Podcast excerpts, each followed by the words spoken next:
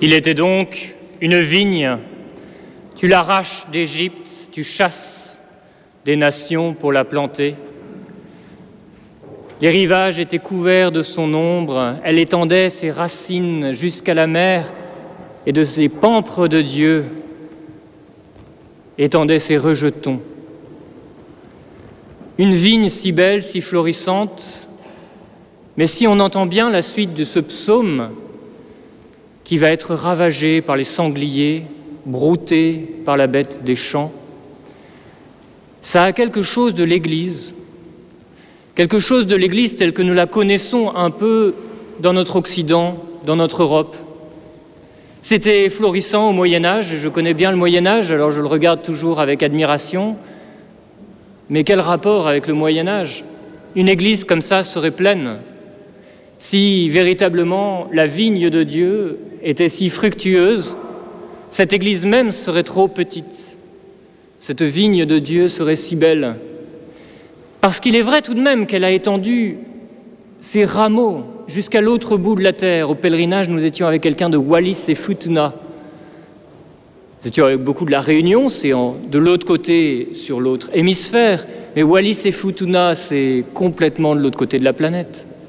La vigne du Seigneur est bien parvenue jusqu'à ces lointaines contrées. Mais tandis qu'elle semble florissante en certains endroits, elle semble si desséchée en d'autres, et peut-être dans les endroits qui sont par ici. Oui, le sanglier des forêts la ravage. Ce sanglier, d'ailleurs, c'est peut-être nous, par notre brutalité, notre grossièreté, notre façon d'être à la fois dans l'Église et de donner des coudes pour s'y mettre. La bête des champs la broute, la bête des champs, normalement, elle est aussi dans la main d'un homme. C'est aussi un agriculteur qui la cultive. La bête des champs, elle est dans les champs normalement, elle n'est pas dans la vigne. Et il est possible qu'elle vienne aussi brouter la vigne, que ce soit aussi nous, par un autre aspect de nous-mêmes, où nous sommes dans l'Église, nous essayons de bien conduire notre vie, mais en essayant de bien conduire notre vie, nous cultivons bien mal la vigne du Seigneur. Il y a bien sûr tout ce qu'il y a à l'extérieur, je n'en parle pas car c'est peut-être plus évident dans ce qui secoue si durement l'Église. Alors nous vient cette idée peut-être de dire, comme l'auteur du psaume, reviens. Seigneur Dieu Sabaoth, reviens, visite cette vigne et vois celle que ta main a plantée. Chiche.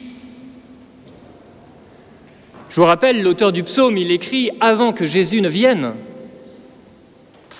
Son appel a été entendu. Le Seigneur Dieu de l'univers est venu visiter cette vigne. Le Christ, Jésus. Qu'en avons-nous fait? Plus tard, je vais utiliser autre chose, une petite histoire, un peu différente, mais qui a sans doute ses racines dans l'évangile que nous avons entendu. Le grand romancier Dostoïevski. Un peu de culture, désolé.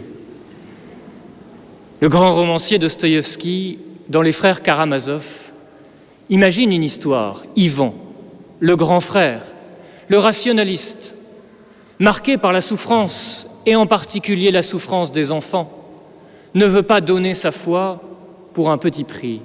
Il ne veut pas croire au prix de la souffrance des enfants. Il imagine donc une histoire. Comme dans notre évangile, le Christ revient. Il revient au XVIe siècle, au siècle d'or espagnol à Séville. On vient de brûler la veille une centaine d'hérétiques avec le grand inquisiteur nonagénaire. Il était très bien habillé. Le lendemain, il revient dans son froc, qui est sans tous un froc de dominicain. Le Christ a décidé de revenir, mais il ne peut parler.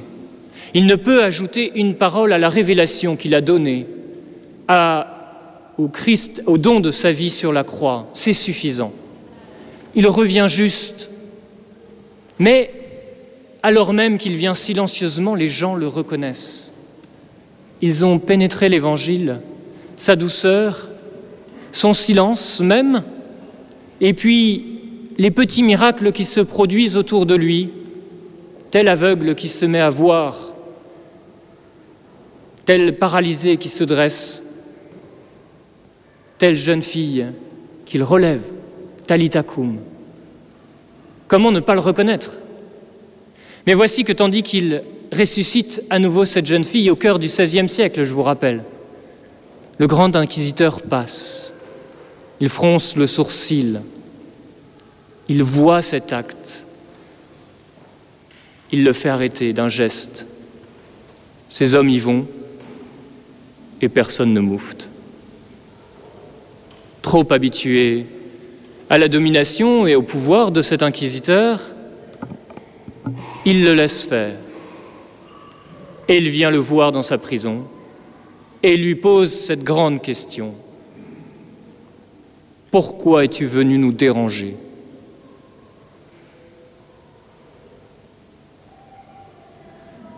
C'est la question que peuvent poser aussi, si vous voulez, les pharisiens de l'Évangile. Pourquoi es-tu venu nous déranger? Quand bien même nous avons la foi depuis longtemps, nous ne sommes pas exempts parfois, en voyant l'Évangile nous labourer, venir jusqu'à lui et lui poser aussi cette question. Pourquoi es-tu venu nous déranger? Pourquoi es-tu venu nous déranger alors qu'une institution, un système dans lequel on remet sa liberté. C'est si simple? Nourrir de pain les hommes, c'est plus facile. C'est ce dont ils ont besoin ici et maintenant. Or, au désert, tu imagines que l'homme ne se nourrit pas seulement de pain, mais de toute parole qui sort de la bouche de Dieu. Off. Les gens veulent savoir devant qui s'incliner. Tant que vous avez du pain à donner à quelqu'un, ils s'inclineront devant vous, et c'est plus simple. Mais imaginez qu'il y a quelque chose derrière, dépasser ce qui va nous nourrir, notre petit travail de tous les jours, le fait d'aller à l'école même, pour juste faire ses devoirs, le fait de jouer ou de s'amuser, sans dépasser peut-être, aller voir plus loin. Or c'est bien ce que le Christ nous invite à faire quand il renonce à seulement nourrir de pain, mais à aussi nous inviter au pain spirituel qui nourrit l'âme. Il veut non seulement faire en sorte que nous grandissions, on m'a donné du pain, j'ai atteint 1m93, mais assurément, je puis regarder plus loin et espérer plus du Christ Seigneur, nourrir seulement, non seulement mon corps, mais aussi mon âme, qui sans doute la dépasse un petit peu. Je ne sais jusqu'où, J'espère qu'en ayant les pieds sur terre, elle peut avoir l'espérance du haut du crâne de l'âme dans les cieux, chatouiller les pieds du bon Dieu pour être avec lui, dépasser ce qui est à notre niveau pour aller voir plus loin, et c'est bien ce que le Christ nous invite à faire. Il invite à le faire, mais avec quelle discrétion? Car quel est le point commun entre la fable de Dostoïevski et l'évangile du jour? Le Christ est là, présent, Dieu lui-même, mais si caché, si discret. C'est la même chose dans le sacrement qui va avoir lieu à l'instant. Le Christ lui-même, présent, mais si discret. Du pain, un homme qui ne parle à peine, un homme qui parle, mais qui est capable d'aller jusqu'à l'humilité de la croix, si discret. Que veut-il véritablement? Il ne veut pas notre soumission, la simplicité de ceux qui se convertissent à l'islam parfois, en ayant juste besoin d'une loi, qu'on leur dise ce qu'il faut faire, quoi. C'est simple, un peu bête et méchant.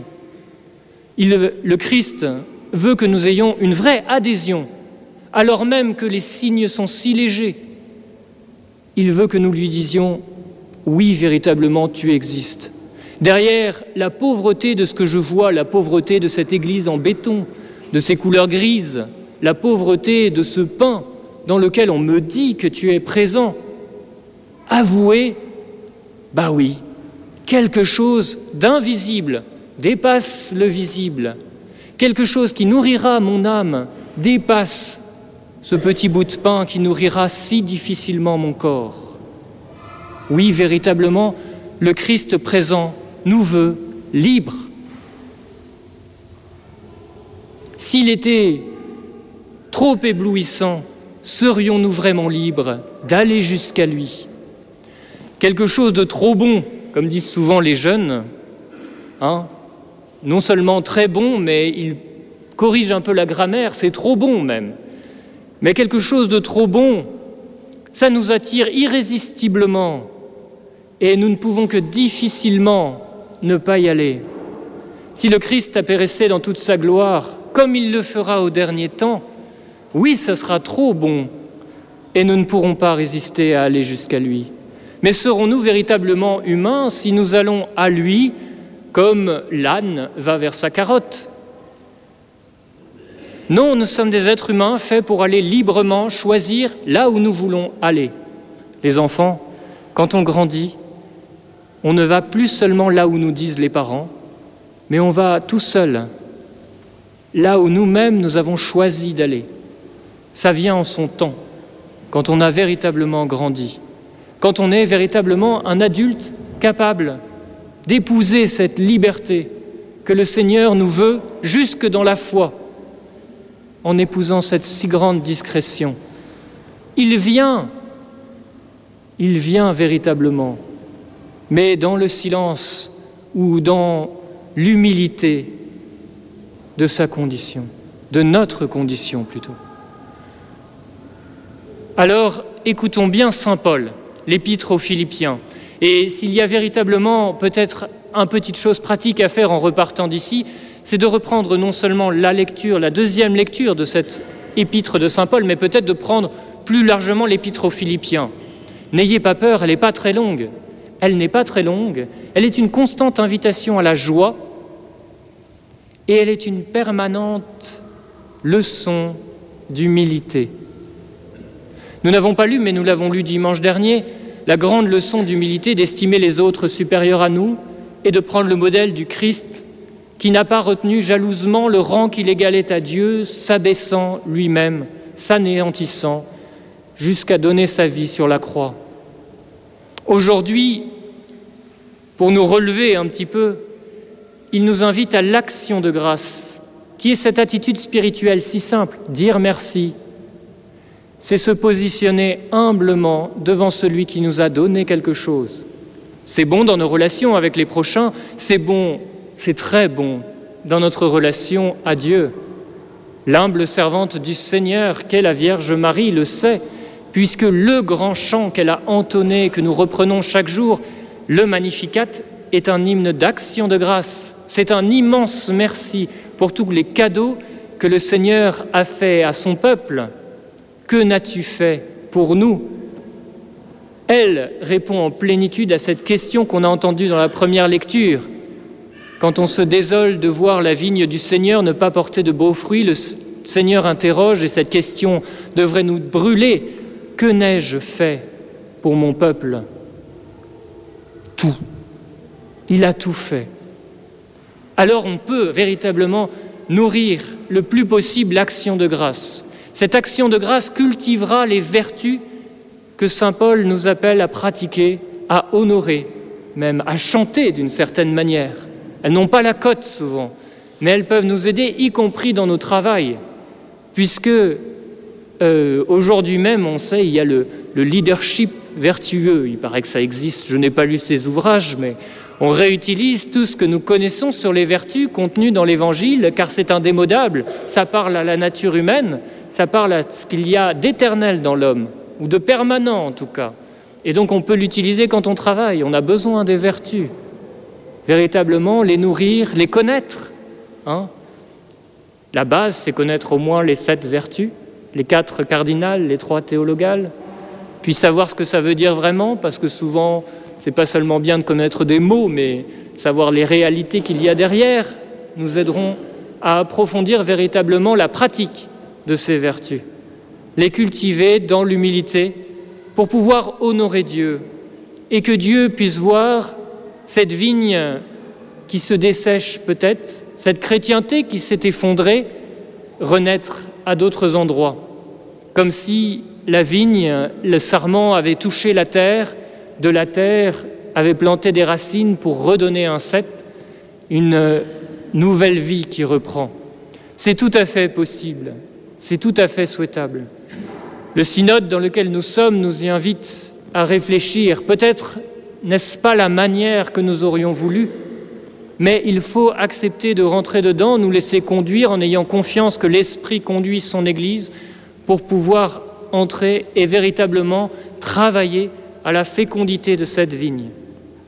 Il y a les moyens ordinaires aussi, et au lendemain de la fête de Notre-Dame du Rosaire, on ne saurait trop dire que l'humble, la très humble prière du Rosaire, égrenée des Je vous salue Marie, qui ne sont que des éloges aux vertus de cette bienheureuse dame, de Notre-Dame, ne nous aide dans l'humilité à grandir. Oui, c'est pas très intelligent, mais vous savez, si des frères dominicains, chaque jour, disent un tiers du rosaire, s'attachent à dire donc le chapelet, malgré le fait que certains écrivent de très très grands ouvrages,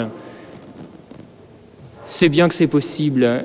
Non seulement c'est possible, mais les frères le savent, c'est essentiel à notre humilité dans notre vie spirituelle de dominicains, justement.